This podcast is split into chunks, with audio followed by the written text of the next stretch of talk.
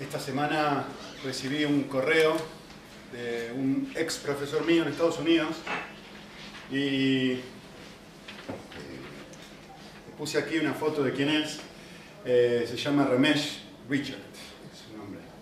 Eh, él es una persona extremadamente reconocida en el mundo evangélico, en el mundo entero, realmente. tiene dos cerebros y medio en su, cabeza, yo no sé, cuando yo estaba repartiendo cuerpos y poniendo cosas adentro, él tocó una doble porción, no del espíritu, sino del cerebro. Eh, es extremadamente inteligente, ha escrito cantidad de libros sobre apologética, evangelismo. Eh, de hecho, él es profesor de, apologética y de evangelismo en, el Seminario Teológico en Dallas. Eh, escribí un libro que yo tuve que leer para una de sus clases y me dijo, ¿qué te parece? Después que terminé de leerlo, ¿no? Me dice, ¿qué te parece si, si lo traducimos a español? Y yo le dije, no, no, lo entendí en inglés, ¿qué voy a traducirlo a español?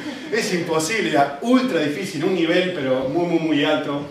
Eh, pues él ha enseñado literalmente en todo el mundo, su círculo de influencia es economías, se define a sí mismo así, trabajando en economías en, nivel de desarrollo, así que ha trabajado muchísimo en Asia, ha trabajado mucho también en Latinoamérica. Eh, como pueden ver, es... Eh, como dicen ustedes, aunque es incorrecto. Indio es la palabra correcta, nació en la India. Eh, él habla en una cadena de televisión dos veces al año que es más grande que CNN, su influencia. Para que se den una idea, el nivel de gente al que llega, sé cuántos millones de personas tiene un programa que da, creo que a fin de año, y, llega a literalmente millones de personas cada vez que hace, hace campañas evangelísticas a todo el mundo y, literalmente llena estadios una persona súper reconocida. Una vez estábamos en, eh, justo yo estaba en Argentina y él también, y yo estaba estudiando en ese momento en Estados Unidos, pero hice un viaje a Argentina y él estaba justo en el país y me, encontró, de alguna forma me encontró y me, me, mandó un correo electrónico, me dice, mira, estoy en Buenos Aires dando una conferencia para los líderes de tu país, pero no hablando de líderes cristianos, ¿eh? Intendente de Buenos Aires, este, todos los líderes de empresas de Buenos Aires, creo que estaba invitado el presidente, hago un evento en el Hotel Panamericano de Buenos Aires muy, muy, muy grande, me dice, ¿querés venir? claro, ¿cómo no voy a querer? Me invitó, fuimos al evento y después me dice, nos hicimos un poquito amigos, me dice, ¿querés quedarte a, dormir en el hotel que me estoy quedando? Yo digo, sí, claro que sí, ¿cómo no voy a querer quedarme a dormir ahí? Pues nada, me, quedé en un sofá ahí en un hotel donde él se quedaba, tenían que haber visto lo gracioso que era esto, él duerme con una especie de vestido indio que tiene todo el tiempo y después se lo sube hasta acá yo mirando a este hombre que siempre está vestido súper bien, súper elegante, durmiendo con este vestido que para mí es algo totalmente loco, pues nada, yo me, sentía, estoy hablando hace 15 años, ¿eh? Eh, espectacular, una experiencia re linda. De hecho, me invitó cuando estaba en Estados Unidos a, su casa para, para, Thanksgiving, para el Día de Acción de Gracias y conocí a su esposa, a sus hijos, en fin. Eh, la semana pasada me mandó un correo, como les decía al principio. Y en este correo me hizo una invitación. Está organizando para el año 2016, ya que estamos haciendo anuncios en carne, para el año 2016 un evento para 6.000 entrenadores de pastores en Tailandia. A ver si se entiende. No 6.000 pastores, ¿eh? 6.000 entrenadores de pastores en Tailandia. Es un evento masivo, gigante, muy, muy grande, de 200 países diferentes. Me dice, ¿querés venir? bueno, voy a hacer un esfuerzo. Vamos a pensarlo, a ver si, mi esposa me aguanta después de tantos viajes. Junio del año que viene. Y, esto fue, ¿por qué les cuento todo esto? Les cuento todo esto para que tengan una idea quién es. Y justo le estaba contando esto a David una semana y, y le dije, hubo algo que sucedió cuando yo le respondí este mail a este hombre que, me llamó muchísimo la atención, que me choqueó a mí mismo. Él me dijo, Nico, ¿querés venir? Ta, ta, ta, ta, ta, que te mando toda la información. Y yo le voy a responder el correo electrónico. Y la forma en la que yo le respondí el correo electrónico es, no fue Ramesh, fue estimado doctor Richard. Le agradezco por el esfuerzo que haberme mandado el correo, haber pensado en mí. Usted es muy considerado para conmigo. Yo hace 16 años que conozco a esta persona. Y todavía lo trato con esa distancia, con esa forma en donde él es para mí Dr. Richard y yo soy Nikito. Y, si, si conocés la, cultura americana en ese contexto es así, o sea, a un profesor en el seminario no le decís, hola Nico, le decís Dr. Richard, te referís a la persona de esta forma. ¿sí? Yo quiero que utilicemos un poquito la imaginación por un segundo y, piensen esto, ¿sí? mucha imaginación, santifiquen su cerebro por un ratito. Vamos a decir que, que hacemos un test de ADN y de repente resulta que Dr. Richard aquí es mi padre. ¿Sí? Si esto fuese una realidad, afectaría absolutamente por completo mi relación con él. Ya no sería un invitado en el Hotel Panamericano en Buenos Aires al cual le dan un sofá para dormir. Si él fuera mi padre, ¿qué es lo que él haría? Él pagaría un, un dormitorio extra y tendría un dormitorio para mí solito en los hoteles más caros de Buenos Aires. Y lo haría él, solo porque hubo algo que cambió.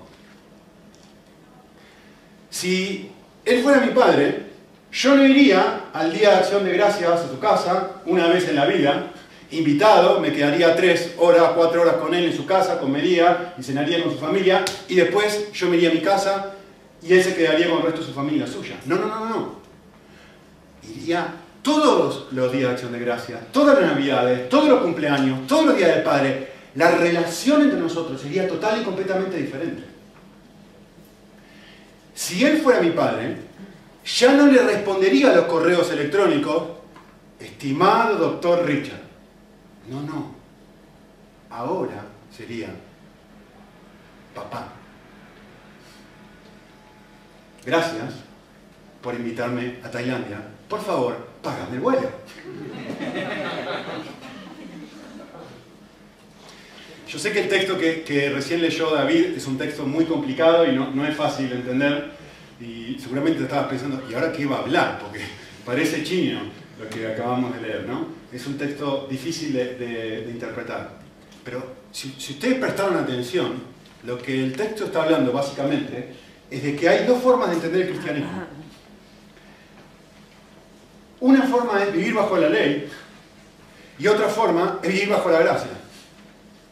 Y Pablo lo que está haciendo en este texto es hablarle, si miran el versículo 21, es como si nos mirara a los ojos y se dirigiera específicamente a este grupo de maestros que nosotros estamos viendo hace ya varias semanas, que quieren enseñarle a los Gálatas a vivir de esta manera legalista, moralista.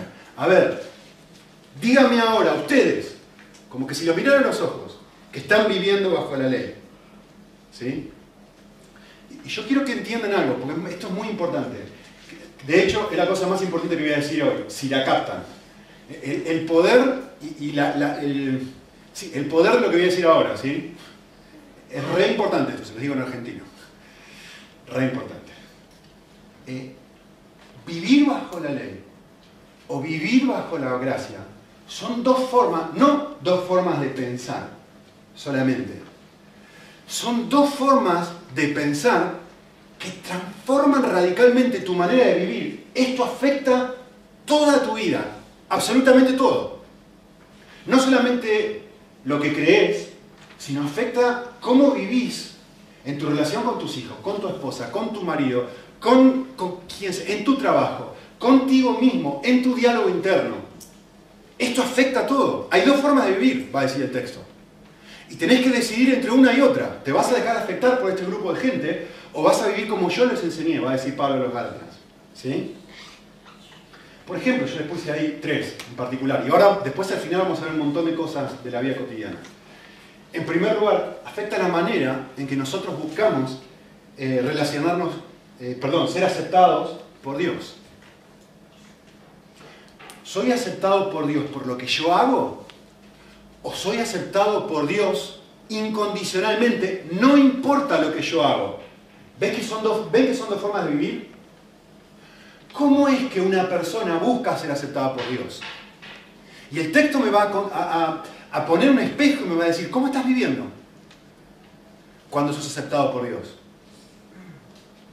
Bueno, hoy tengo que ir a la iglesia. Si esa es tu mentalidad antes de venir hoy acá, estás viviendo bajo la ley. Tengo que ir. No es quiero ir. Es me tengo que obligar a hacerlo, porque no ir tiene consecuencias y no quiere las consecuencias, sea cual sea esa consecuencia, que te estás imaginando. Tengo que ir. Eso es vivir bajo la ley. Es algo que tengo que hacer. Versus vivir como un hijo y decir, me encanta que me hayas invitado al hotel panamericano a escucharte hablar con todos los líderes del país de Argentina. Quiero ir a esto. Eh, ¿Cómo somos aceptados por, por Dios? ¿Por lo que nosotros hacemos o por lo que Él ha hecho por nosotros? Son dos formas diferentes de ver la vida. Si hago las cosas bien, Dios me acepta. Si hago las cosas mal, Dios no me acepta. Nicolás, vos no tenés idea de la lucha que yo tengo con la pornografía, vos no tenés idea de las luchas que yo tengo con criticar a los demás, vos no tenés idea de las luchas que yo tengo con, eh, con la amargura, en mi casa, con mi esposa, con mi esposo, no sabés las cosas con las que yo lucho.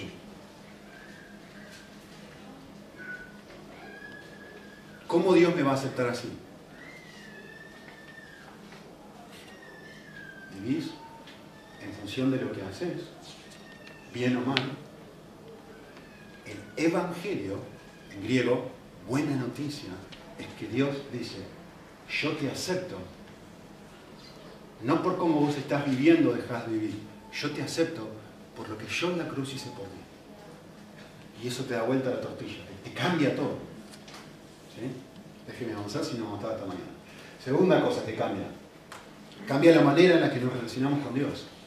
Piensen esto. Ya, ya no soy un alumno con Ramesh. Teoría, ¿no? Ahora soy un hijo. Esto cambia absolutamente todo. Si, la, la, vida es por lo que yo hago, pues claro, soy un siervo, soy un esclavo. Me porto bien, hago ciertas cosas. Eso va a hacer que yo me relacione con Dios. Miren, esto es muy importante. De, con temor, con miedo. Basado en, a ver, si estoy caminando bien y uno va así. Con un montón de miedo pensando, y Dios ahora cómo me va a tratar? ¿Me va a tratar ¿Me, va a dar con un palo? ¿O me relaciono con Dios siendo un hijo? No hay absolutamente nada. Le digo a mis niños, cada vez que los disciplino, les digo esto. Amorcito, le digo a, Tommy, que es el que recibe más disciplina. Mi hija recibe disciplina una vez cada dos semanas. Tommy, una vez por hora. Eh, siempre le digo esto, Tommy. Le digo esto. Tommy, eh, ¿le puedo contar cómo disciplinamos a nuestros hijos? vamos a estar hasta mañana si hago eso. Pero, pero bueno, básicamente lo que hago es, depende de lo que hagan, pero en general cuando es una rebelión abierta lo que hago es lo siento, si tienen que bajar el, me siento yo, él tiene que venir por voluntad propia, se acerca a mí, nadie grita, nadie hace nada, lo siento, y, se tiene que bajar el pantaloncito y tit, tit, tit, le, doy ahí en el culete. Eh, y, y, después le pregunto qué hiciste mal, y él me dice, confieso su pecado, y yo le digo, bueno, quiero que sepas que te perdono, te amo. Y, siempre le digo esto, siempre le digo, aún si me desobedeces a papá todo el resto de tu vida, yo te voy a seguir amando. No importa si seguís, si seguís pegándole a tu hermanita toda tu vida, yo te voy a seguir amando. Es mi hijo. No hay nada que él pueda hacer para que cambie eso.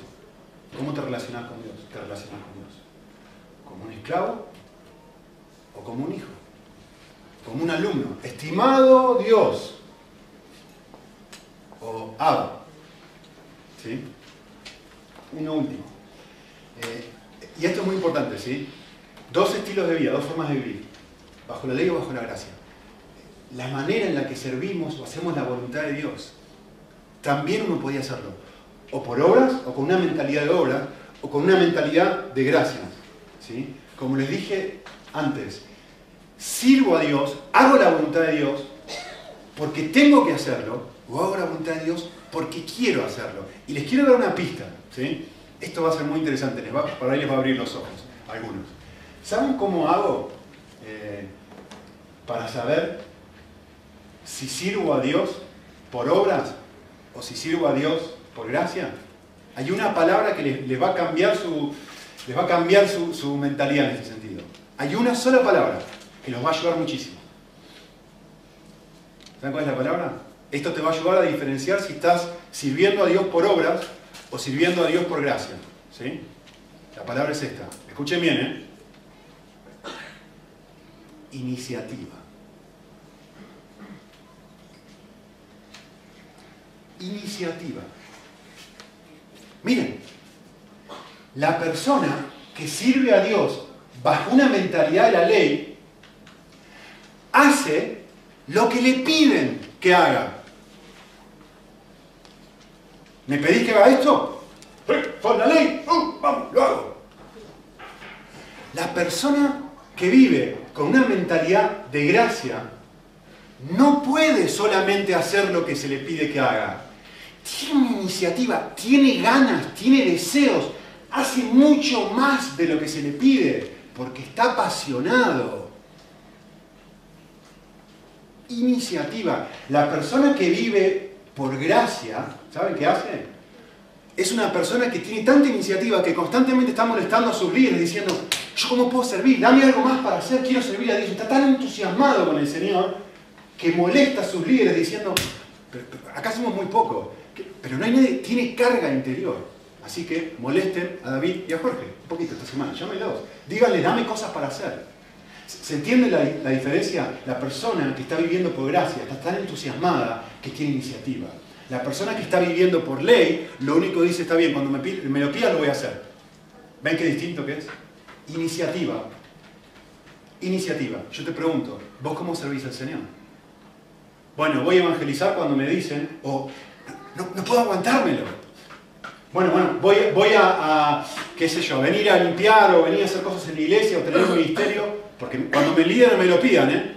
Es responsabilidad de ellos. No, no, no iniciativa. Voy, golpeo la puerta, los molesto, los llamo por teléfono y le digo, David, Jorge, denme algo para hacer. ¿Cómo puedo servir aquí? Estoy tan entusiasmado con Cristo que no puedo no servir. ¿Ven que son dos formas muy distintas de vivir? Así que déjenme intentar explicarles en detalle un poquitito el texto. Pablo, como leímos recién, va a hacer una analogía y va a decir en versículo 22, porque está escrito que Abraham tuvo dos, hijos, uno con la sierva, yo le estoy poniendo acá los contrastes, ¿no? Uno con la sierva, con Agar, y uno con la mujer libre, con Sara. ¿sí? El hijo de la sierva, que es Ismael, en la historia, si se acuerdan del libro de Génesis, eh, y el otro hijo de la libre es Isaac. ¿Se acuerdan la historia, no? Dios le promete a Abraham que va a tener un hijo. La Sara es estéril, no pueden tener hijos. Y Dios le dice, tranquilo, tu esposa estéril va a tener hijos. Fantástico, soy un viejito, tengo barba, no tengo pelo. ¿Cómo voy a tener un hijo ahora? Tranquilo, te voy a dar un hijo. Pero mi esposa no puede tener... Tranquilo, te voy a dar un hijo. Fantástico. Pasan varios años, no tienen hijos. La esposa dice, ah, ya sé lo que vamos a hacer, vamos a ayudar a Dios. ¿Por qué no tenés relaciones con nuestra sierva aquí? Y bueno, es la voluntad del Señor y ya, hicimos lo que teníamos que hacer. Abraham le hace caso y lo hace. Y tienen un hijo, Ismael. Y Dios dice, le no era esa la idea. La idea era que vas a tener un hijo con tu esposa, Sara.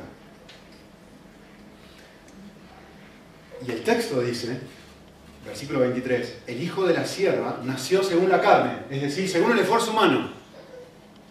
¿sí? Según lo que Abraham podía hacer. Y el hijo era libre nació por medio de la promesa, según lo que Dios puede hacer. ¿Sí?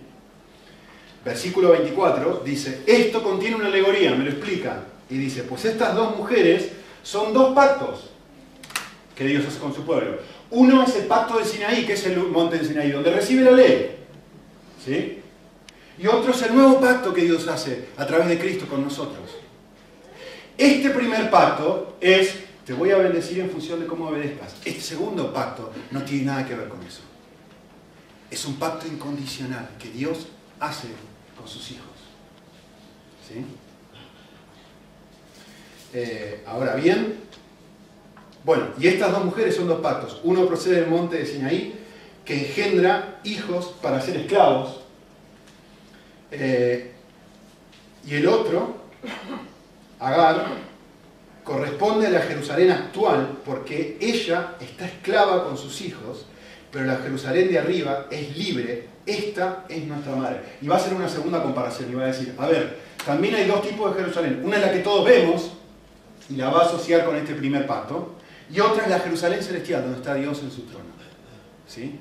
Y va a decir, este estilo de vida genera personas esclavizadas. Este estilo de vida genera personas.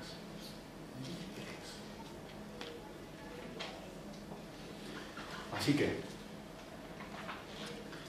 me encanta, quiero que piensen esto un momento, ¿sí? Y vamos a las aplicaciones. ¿Cómo me afecta esto a mí?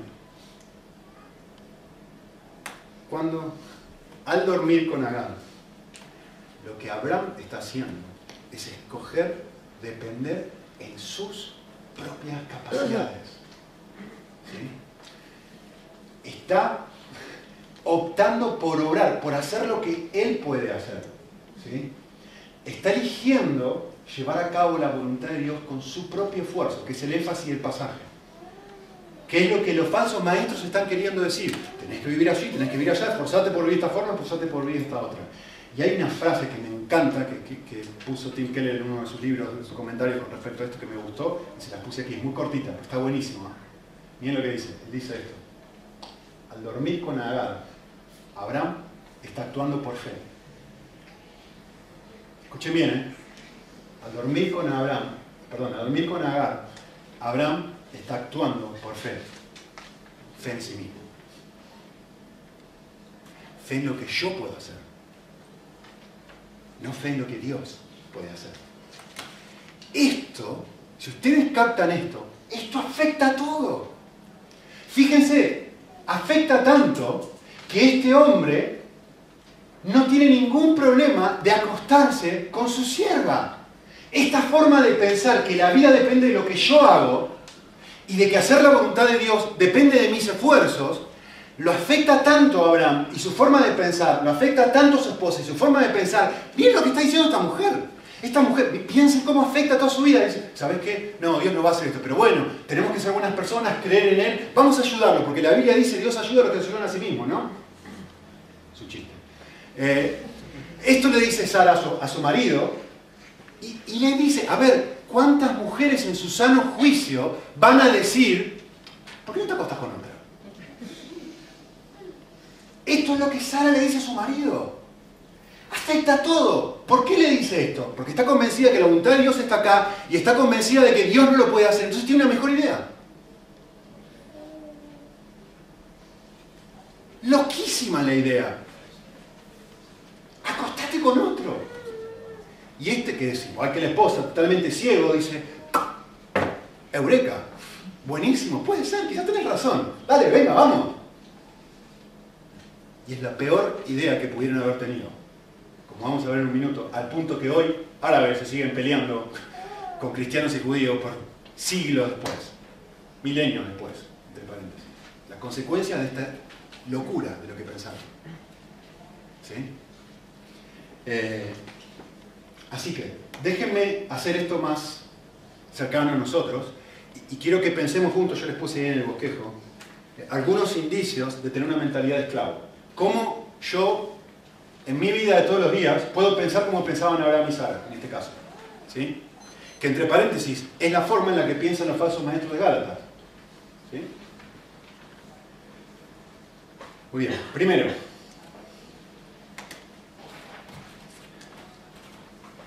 algunos indicios de una mentalidad de esclavo.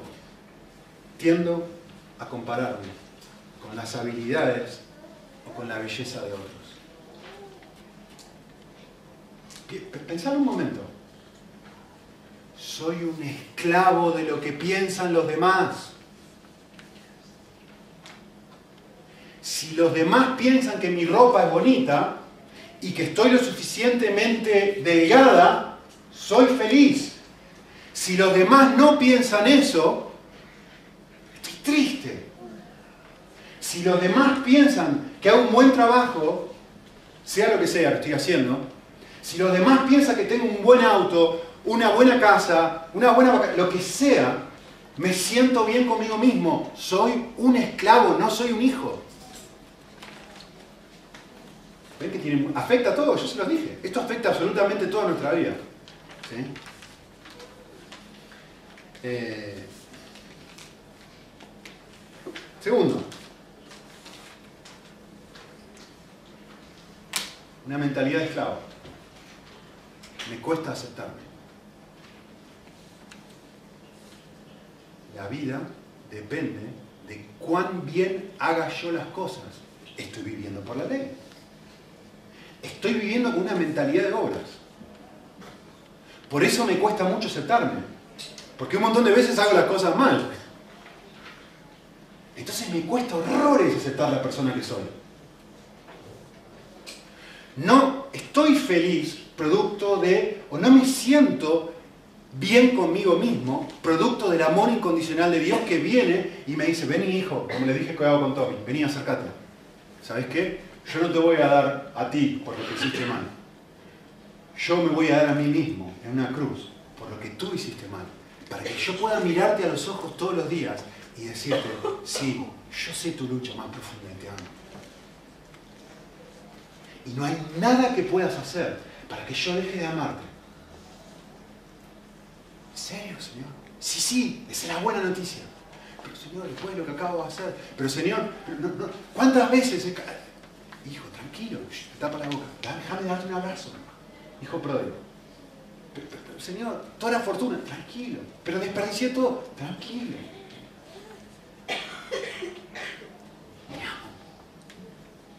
Me cuesta muchísimo aceptarme cuando tengo una mentalidad de esclavo, de vivir bajo. Ven que estoy viendo por obras, ¿eh? justamente vivir por gracia, escuchen bien lo que voy a decir ahora, porque no va a aparecer en la pantalla, pero por ahí lo vas a querer anotar. Vivir, justamente, vivir por gracia es, escuchen, ¿eh? sentir que soy incondicionalmente amado. No digo creer, ¿eh? digo sentir en lo profundo de mi corazón que soy incondicionalmente amado por Dios. Cuando siento eso, de repente digo, soy aceptado. No por lo que yo he hecho, vaya a hacer o deje de hacer. Soy aceptado, producto de lo que Cristo ha hecho por mí. Y eso me genera un tremendo sentido de autoaceptación y de una autoestima, una identidad basada, no en lo que yo hago, sino que Cristo ha hecho por mí. Y de repente digo, no puede ser Dios tan bueno. Hay dos formas de vivir, ¿eh? Esto afecta a todo. Ya no me importa, me importa mucho menos la ropa ahora. Si total, si me rechazás, con Cristo es suficiente. Si lo siento, no si lo creo, ¿eh? Pues yo sé que todo lo que estamos acá lo creemos. Si lo experimento, ya me van, es como que me voy limpiando de resto de cosas. ¿Sí? Tres. Eh, me resulta muy natural cuando tengo una mentalidad de esclavo ver los defectos en otros y criticarlos en vez de mirarlos con compasión yo tengo una mentalidad de esclavo, ¿saben lo que hago?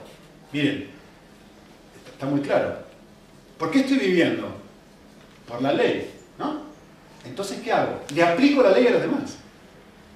A ver, ¿estás viviendo como deberías estar viviendo? Pues no estás viviendo ni con la ley de Dios ni con la mía, que muchas veces es mi propia ley la que te impongo. Y como no estás viviendo de acuerdo a mis gustos, ¿sabes lo que hago? empiezo a hablar mal de ti, porque no estás viviendo de acuerdo a la forma en que yo pienso que deberías estar viviendo. ¿Qué estoy haciendo? Cualquier persona que critica a otra es una persona que está viviendo bajo la ley.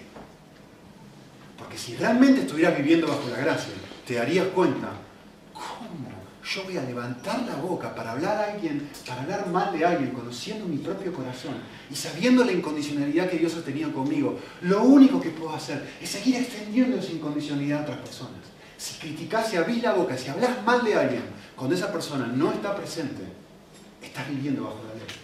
Esto es un esclavo. Eh, entre paréntesis, además, implícitamente, ¿sabes, ¿sabes qué estoy diciendo? Estoy diciendo esto. Estoy diciendo, si solamente fueras tan bueno como yo y te esforzaras tanto como yo, no serías la clase de persona que sos. Porque nadie critica aquello que uno está viviendo, externamente hablando, ¿no? Si simplemente fueras tan bueno como yo, esto es lo que hace que critica. Si solamente me dieran a mí la oportunidad de hablar, lo haría 10 veces mejor que Nico, probablemente. Pero es el que se cree mejor el que dice eso. ¿Me entendés? Es el que se cree mejor. El que se cree peor no dice nada. Está comparándose y viviendo la ley. Si yo estuviera ahí, yo haría un mejor trabajo. Probablemente. Pero el problema está en el corazón. ¿Se dan cuenta? Lo mismo con cualquier cosa. ¿eh? Cuando te comparás o criticas a alguien. Si yo estuviera en el lugar de esa persona, yo no haría eso. Por eso me da el cuero para poder hablar mal de esa persona. Implícitamente estoy diciendo, yo no soy así. Bueno, mentalidad de esclavo. Otro, vamos más rápido. Esto es una persona con una mentalidad de esclavo, ¿sí? Eh, desvarío entre la culpa cuando no obedezco a Dios y el orgullo cuando sí lo hago. Esto es bien típico de alguien que, lucha, que vive con esta mentalidad de esclavo. Cuando desobedece, te destroza. No es que te, que te genera convicción y te hace volver al Señor. No, no, no, no. Te destroza porque actuaste mal. Y cuando estás actuando bien, te sentís mejor que nadie. Uh, yo soy un champion acá. Parece que ganaste el triplete. Eh, soy eh, Neymar, Suárez y Messi, todos juntos. Y Cristiano Ronaldo lo metemos ahí, jugamos con, cuatro delanteros. Sos mejor que nadie porque de repente hiciste algo bien. Esto es una mentalidad de esclavo. ¿Sí? Otra. La persona con una mentalidad de esclavo disfruta de su independencia y siempre quiere estar en control. Como Abraham. Tengo fe. Fe en mí. Fe en mí. Sara. Por favor, acostate con ella. Tengo fe. Fe en lo que yo puedo hacer. No fe en lo que Dios puede hacer sino fe en lo que Dios puede hacer. Y por supuesto controlo todo. ¿Sí? Dos más. La persona con una mentalidad de esclavo, de esclavo siempre tiene una razón por la cual hace algo. Cuando hace algo malo, cuando hace algo que no corresponde, la persona que vive por la ley siempre tiene una excusa. Es más, siempre necesita excusarse. Fíjense, cuando yo doy una excusa por algo que hago mal, ¿qué es lo que estoy diciendo? No, no, no, no. No soy tan malo como lo que vos me estás diciendo ahora. Y necesito de alguna forma defender mi imagen y decir, no soy tan injusto como vos estás diciendo que yo lo soy. Una persona que vive por gracia dice, ¿sabes qué? Si solamente conocieran mi corazón, lo que acabas de decir de mí es esto. Soy mil veces peor. Gracias por tener el coraje de venir y confrontarme y decirme que estoy fallando en esta área. Muchísimas gracias. No te toca. La persona que vive por la ley, cuidado con que te metas con él o con ella. La persona que, está viviendo, que tiene su identidad fundamentada en Cristo, dice, te agradezco, porque es un área de crecimiento, gracias. Voy, a llevarlo delante del Señor e intentar mejorar. Te agradezco que lo hayas hecho. Y la última, hay más, eh, pero bueno, solamente para no hacerlo tan largo. Eh, una persona con una mentalidad de esclavo tiende a esconder sus pecados y sus luchas más profundas. jamás, jamás me atrevería a decirle a alguien en la cara, a alguien que me puede ayudar, decirle, ¿sabes qué? Estoy luchando con lo que miro en internet. Jamás me atrevería a decir eso. ¿Sabes qué? Hablé mal de X mujer.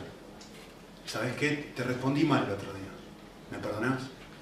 Jamás se atrevería a ese tipo de cosas. Porque es esclavo. No tiene la libertad de poder decir ese tipo de cosas no, no, disfruta de la incondicionalidad de Dios, entonces está todo el tiempo cubriéndose, a ver si es descubierto. Es que vive por gracia, sabe que no hay nada que pueda hacer para alejarlo del Señor. Entonces de repente tiene libertad con el mundo. Puede ser transparente. Puede mostrar sus, sus arrugas, sus defectos. ¿Sí? Muy bien. Lo que Pablo va a hacer a partir del versículo 28 es explicar la alegoría y nos va a dar un poquito más de información y va a decir, vosotros hermanos, y miren lo que va a hacer aquí, los va a confrontar y va a decir, ustedes, vosotros, sois hijos de la... Esto es lo que ustedes son. Contrario a lo que estos falsos maestros les están diciendo que son. Ustedes son libres. Libres. No vivan como esclavos, son libres. Son hijos no traten a Dios como yo trato a Ramesh. Son libres. ¿Sí? Pero, y miren lo que dice aquí, así como entonces, el que nació según la carne, hablando del otro grupo de gente, ¿no? Persiguió al que nació según el espíritu. Está volviendo a la idea de, de las peleas que hay, ¿no? Y está diciendo, esta persecución que hubo en ese momento, también sucede ahora. La gente que vive obedientemente a Dios persigue a los que tienen libertad. En Cristo estoy hablando, no libertad real. En este contexto, estos falsos maestros los están persiguiendo ustedes que están viviendo en esta libertad y les están diciendo, vivan de esta forma, vivan de esta forma, vivan de esta forma, Dios no va a aceptar de otra forma. Y, Pablo les va a decir, no, ¿qué dice la Escritura, versículo 30? Echa fuera a la sierva y a su hijo, pues el hijo de la sierva no será heredero con el hijo de la, libre. No, basta ya, no permitan eso. Así que hermanos, no somos hijos de la sierva, sino de la libre. Cántenlo, disfrútenlo. Yo les puse ahí en la pantalla. El Evangelio se trata de, no de que nosotros hagamos un esfuerzo por alcanzar a Dios, sino que disfrutemos de la obra que Cristo y su Espíritu, perdón, disfrutemos de la obra de Cristo y de su Espíritu para progresivamente ser cambiados por Él. Escuchen bien lo que voy a decir ahora, ¿eh? esto es importante. Me encantó. De hecho, vuelta, Tinker lo puso de esta forma y me gustó, por eso se lo pongo aquí. Miren esta observación, muy interesante. Yo no, no, había visto de esta forma, pero mirando el texto en un comentario de Galtas dijo esto dijo, el Evangelio da gracia al estéril. ¿Puede repetir? El Evangelio da gracia al o a la estéril. ¿A quién le da gracia? A la que no podía concebir hijos. A Sara. A la que no podía hacer nada. A esa la gracia. Esto es exactamente lo mismo, se lo traduzco en términos de Jesús. No vine a buscar a los sanos, vine a buscar a los enfermos. La gracia es para el que no puede hacer nada. La gracia es para la persona que se examina a sí mismo, se ve pobre de espíritu y dice, yo no me puedo cambiar.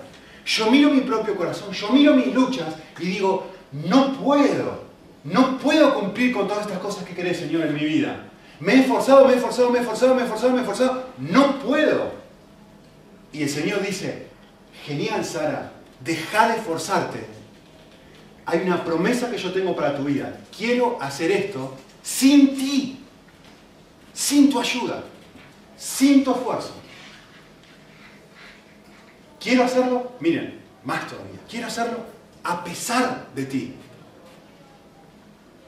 Y uno mira sus propias luchas y sus, sus frustraciones en el matrimonio, sus frustraciones en el trabajo, sus propias sus cambios que uno dice, intento, intento, intento y no puedo. Y el Señor viene y dice, tengo una buena noticia para ti. En el momento que vos mires eso y dejes de intentarlo y mires para arriba y abras y extiendas tus manos, como dice la poesía, cuando has llegado al final de ti mismo, has llegado comienzo de Dios. La gracia es para el exterior. Así que, algunos indicios de que tengo una mentalidad de hijo, que es lo que justamente me dice el texto. Somos hijos, no en la sierva, sino en la libre. ¿Cuáles son algunos indicios? En primer lugar, eh, ya no estoy tan desesperado por mostrar mis logros.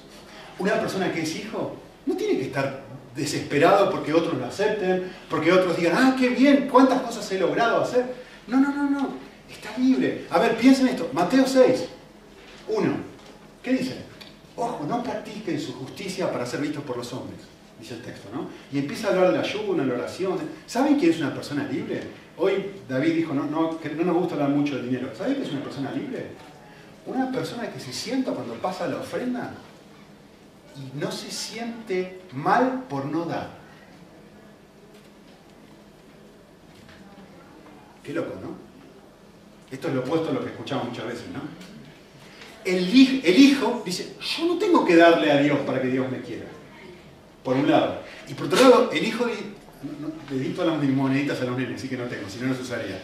Eh, el hijo no hace esto, miren esto. A veces sacamos las moneditas más chiquititas o alguna para, para poner algo ahí, porque sentimos que tenemos que poner algo. Eso es vivir bajo la ley. Tenemos que poner algo. No tenés que poner nada, todo lo opuesto. No tenés que poner nada. La libertad, el ser hijo, decir, ¿sabes qué? No pasa nada. El Señor me ama así. Pero ¿saben cuál es la realidad? El 99% de las veces ponemos porque nos da vergüenza extender la mano a ver qué van a pensar el resto de gente. Somos esclavos. Necesitamos mostrar lo espirituales y lo bueno y los santos y lo que somos. Mentalidad de esclavo. El hijo no necesita probar nada.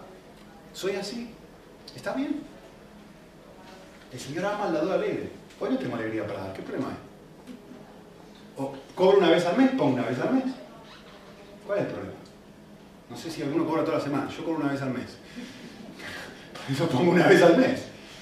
Luego lo separo todas las... Pero eso es una estupidez, eso es vivir como un esclavo. No pongo para que todas las semanas pueda poner un poquito, pero eso es un ridículo. ¿De dónde salió eso? Sos un esclavo de lo que las demás personas piensan de ti. No estás viviendo como un hijo, estás viviendo como un esclavo. Disfruta de tu libertad. Disfruta de tu libertad en Cristo.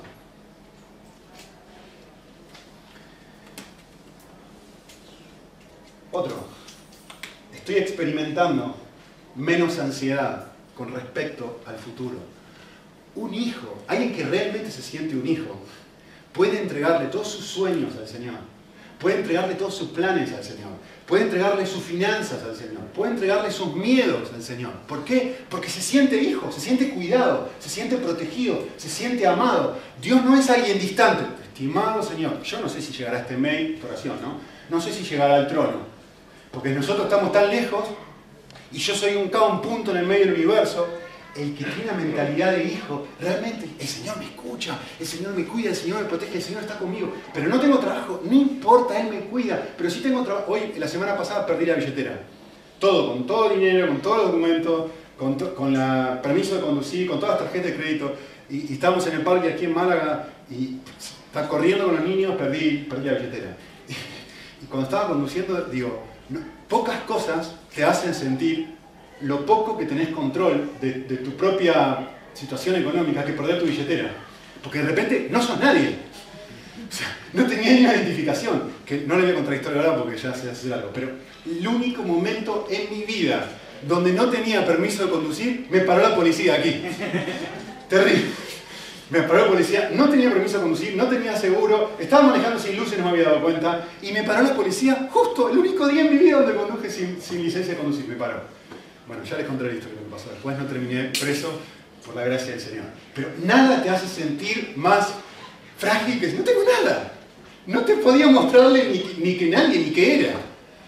Bueno, menos ansiedad.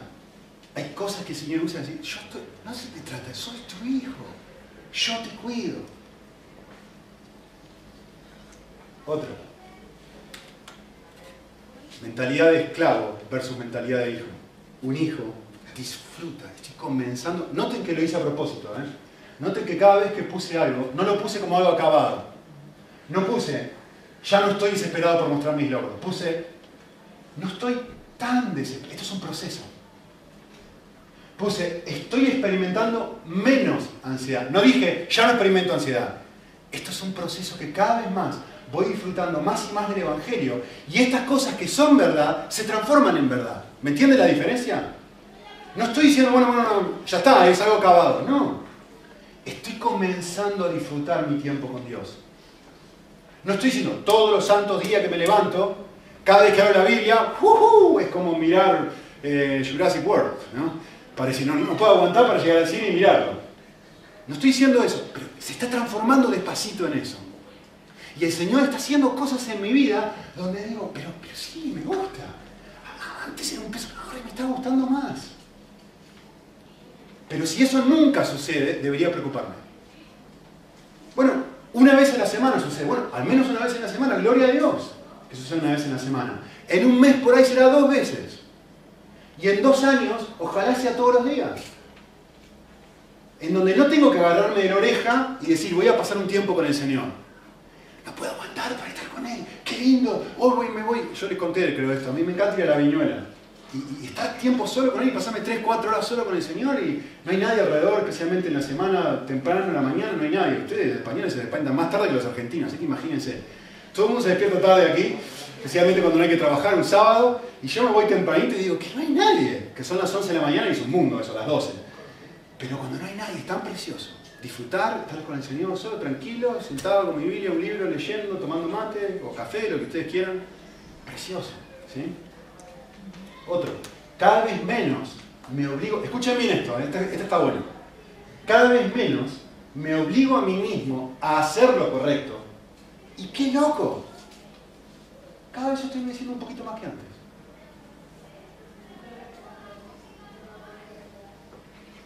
Esto es vivir como un hijo, distinto a vivir bajo la ley. ¿Sí? Miren, miren esto, piensen un segundito. Ningún hijo se esfuerza por vivir como su padre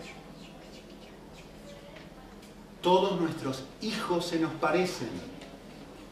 Es más, si soy hijo, tengo que esforzarme por no ser como mi padre. Por lo menos a mí me pasa. Supongo que todos, todos están haciendo así. O como mi madre, ¿no? Aplica. Si soy hijo, es inevitable que poco a poco me vaya pareciendo a papá. En mi caso, con sus cosas positivas y negativas. En el caso del Señor, no empiezo un poquitito cada vez más por su obra en mi vida a amar como Él ama, a ser paciente como Él es paciente, a tener el amor que Él tiene. Es inevitable. Tres más. Y escuchen esto, ¿eh? aunque no sin caídas, ya no soy esclavo de mis ídolos. Entiendan esto. Un esclavo tiene que vivir como esclavo. Lo digo de vuelta, ¿eh? y voy a completar la frase. Un esclavo tiene que vivir como esclavo. Un hijo puede vivir como un hijo. No dije tiene. ¿eh? Un esclavo no le queda otra que vivir como un esclavo. Un hijo puede vivir como un hijo con una actitud de esclavo. Podés vivir de otra forma. Un hijo puede vivir de otra forma. Esto es lo que el Evangelio hace en tu vida. Eleva el ancla. Antes estaba ancla y no podía salir, no podía vivir de otra forma. Ahora, producto de lo que Cristo ha hecho en mi vida, puedo levantarme por encima de mí mismo y crucificar mi propio yo. Ahora puedo antes era una ilusión, ahora puedo. Antes no me quedaba otra que vivir de esta forma, ahora soy un hijo, puedo vivir de otra forma.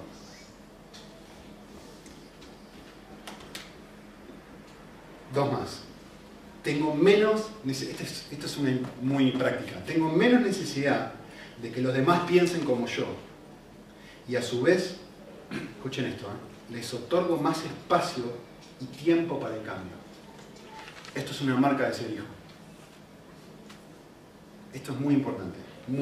es exactamente lo opuesto a lo que el texto me está diciendo que hacen los ismaeles. Desde entonces, los que viven bajo la ley persiguen a esta gente que no vive como ellos. Los mayores momentos de impaciencia en mi vida son cuando estoy viviendo como un esclavo. Porque empiezo a darle con un mazazo a los demás. Porque no están haciendo mi voluntad. Cuando estoy viviendo en la gracia, me cambian el reloj. De repente el reloj que uso es mucho más lento. Con otros, ¿no? Me refiero. Soy mucho menos demandante y exigente con los demás cuando estoy cerca del Señor. Cuando no estoy cerca del Señor, mucho más duro. Y el último de todos. Cuando tengo una mentalidad de hijo, me enfoco menos, mucho menos, en mis triunfos y en mis caídas. Y estoy más y más y más y más maravillado con el perdón que Dios ofrece. Soy un hijo todavía. No puedo creer que el Padre me vuelva a poner anillo. No puedo creer que el Padre me vuelva a vestir otra vez.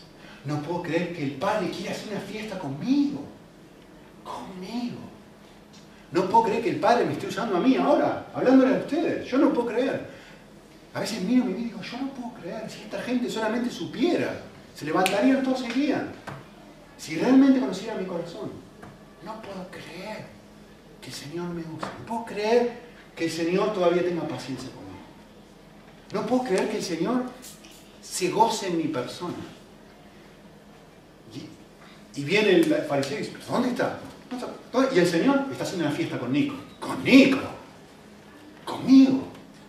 El Señor haciendo una fiesta contigo. Eh, paso por, Juan 13. Jesús le lava los pies a los discípulos, ¿no? miren, solamente para que concluyamos pensando esto. Dos tipos de ver el texto, dos formas de ver el texto. Esta era mi vieja forma de mirar el texto. Juan 13. Eh, Juan 13, 15 dice así. Os he dado el ejemplo para que como yo os he hecho, vosotros también hagáis. Yo miraba el texto así. Mi conclusión de Juan 13 era, tengo que hacer lo que hizo Jesús. Tengo que hacer lo que hizo Jesús. Ya no miro el texto así. No es la idea del texto. La idea del texto es otra. La idea del texto es que yo me vaya de ahí pensando esto. El creador del universo me lava todos los días los pies. A mí, con mis luchas. A mí que trato a la gente como la trato. Que tengo tantas cosas podridas en el corazón como tengo clase de persona que soy. El Dios del universo. Agarra una toalla, la toma, viene y me dice, te quiero lavar. Y yo le recito, no Señor, como Pedro. Y él me dice, si yo no te lavo los pies, no podemos tener relación. No podemos relacionarnos. Me voy del texto, no pensando, qué desastre, ¿cómo no hice esto con mi esposa? Qué egoísta que soy. Qué malo que soy con mis hijos. Sí, sí, tengo que pensar un poquito en esto. Si solamente eso me lleva a lo que Cristo ha hecho por mí, y digo, yo no puedo creer que el Señor, siendo yo quien soy, me ame con semejante nivel de incondicionalidad, me siga tratando con gracia. Y cuando eso me toca y me pega de repente, lo que Él hace es como les puse hace un ratito, sin querer y sin intentar, soy un mejor padre, soy un mejor marido, soy un mejor trabajador, soy una mejor persona. Dos formas de vivir. Bajo la ley o bajo la gracia. Como un esclavo o como una mentalidad de hijo. ¿Sí? Muy bien, veremos.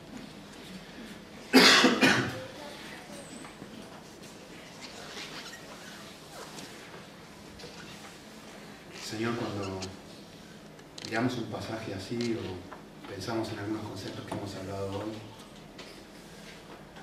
nos damos cuenta que realmente afecta a todo. Y yo quiero expresar que muchas veces en mi vida confieso que lo afecta muy poco. Debería afectarlo todo, pero lo afecta muy poco. Porque tengo los ojos nublados por mis ídolos, nublados por mi propio pecado, nublados por otras ofertas que el mundo me ofrece de vida alternativa que siempre terminan dejándome vacío y siempre terminan dejándome sin nada. Pero a la vez sé, Señor, que he saboreado un poquitito lo que es vivir como una persona libre. He saboreado un poquitito de lo que es vivir en la gracia y sentirme un hijo. Y quiero pedirte, Señor, que eh, avives esta realidad en mi corazón y el corazón de todos los que estamos escuchando en este momento. Para que no vivamos como personas timoratas, miedosas, esclavizadas, eh, intentando vivir de una forma que no podríamos vivir ni jamás eh, llegaremos cerca de hacerlo, sino que vivamos como personas transformadas por una incondicionalidad un amor que si nos pega de cerca no tiene precio. Eh, por un Dios que nos dice constantemente, y tomando la toalla, se acercó y uno a uno lavó los que podamos sentir eso, Señor, todos los que estamos aquí, que uno a uno, en este momento, vos querés invitarnos a, dejarnos que nos lavemos los pies. Y queremos decirte, sí Señor, sí Señor, lavarnos, sí Señor, cambiarnos, para que podamos ser personas que no podríamos ser sin ayuda sobrenatural. Te lo pedimos en Cristo Jesús.